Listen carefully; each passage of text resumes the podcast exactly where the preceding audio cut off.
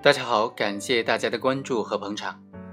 这期呢，我们着重来谈一谈抢劫罪、绑架罪和敲诈勒索罪这三个罪名在司法实践当中是怎么区分的。在有些案件当中，这三个罪名该怎么区分是有一定难度的，而且非常复杂。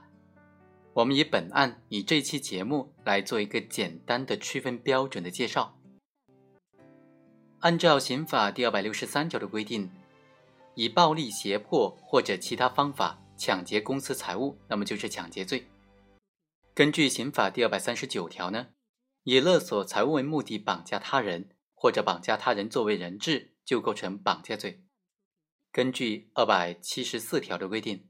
敲诈勒索公司财物，说较大或者多次敲诈勒索的，就构成敲诈勒索罪。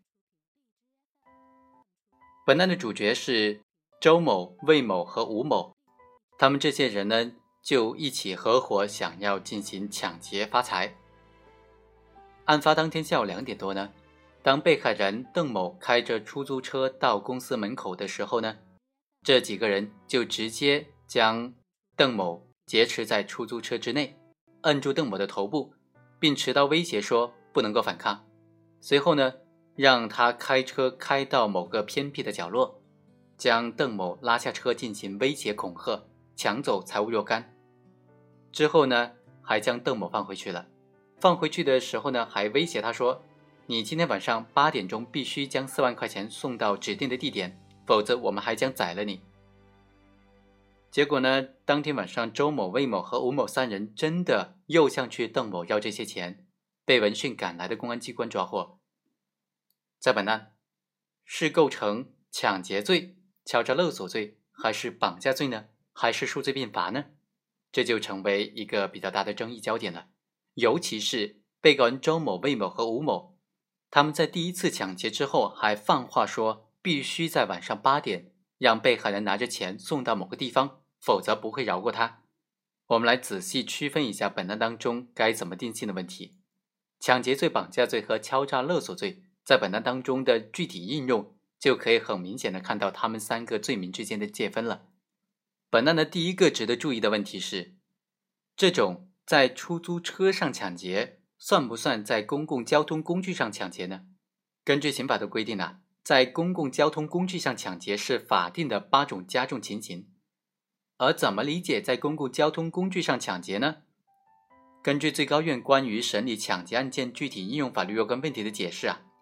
在公共交通工具上抢劫，既包括在从事旅客运输的。各种公共汽车、大中型的出租车、火车、船只、飞机等等正在运营当中的机动公共交通工具上，对旅客、司机或者乘客人员实施的这种抢劫，也包括对运行当中的机动公共交通工具加以拦截之后，对相关人员进行实施抢劫。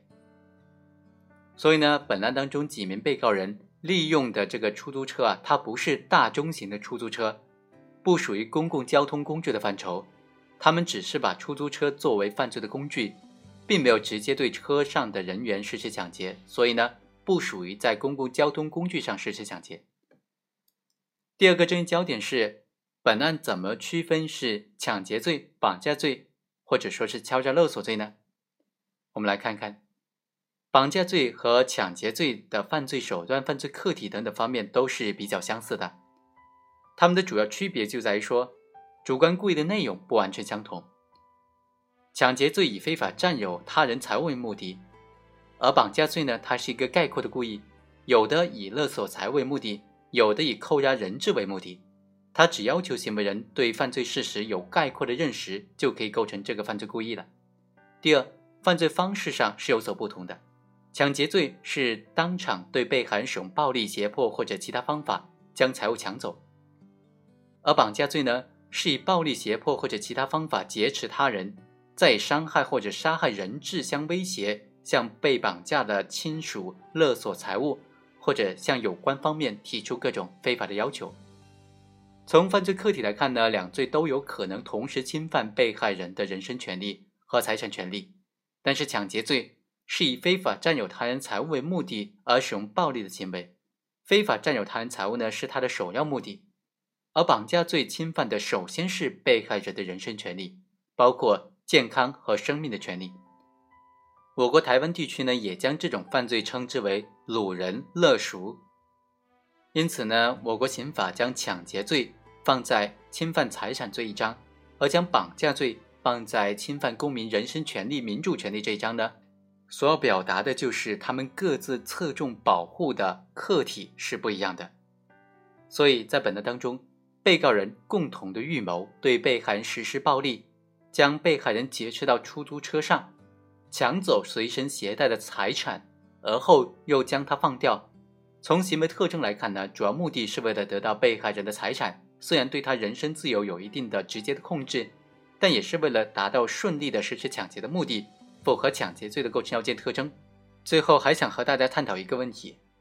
这辆出租车的所有权属影不影响本案的定性呢？假如这个被害人邓某是他开的出租车，他就是出租车的司机，那么这伙人上了他的出租车。对他进行抢劫，能不能认定为在公共交通工具上抢劫呢？如果说这辆出租车是第三者的，是其他人的，而这三个人将被害人邓某截住，然后送到这个出租车上，然后让出租车司机将他开到某个地方之后，要求被害人交出财物。这个出租车司机他是一个呃与案件无关的人，只是被胁迫开车的人。此时又能不能认定为在公共交通工具上进行抢劫呢？这个问题啊，就有待大家的进一步探讨和考虑了。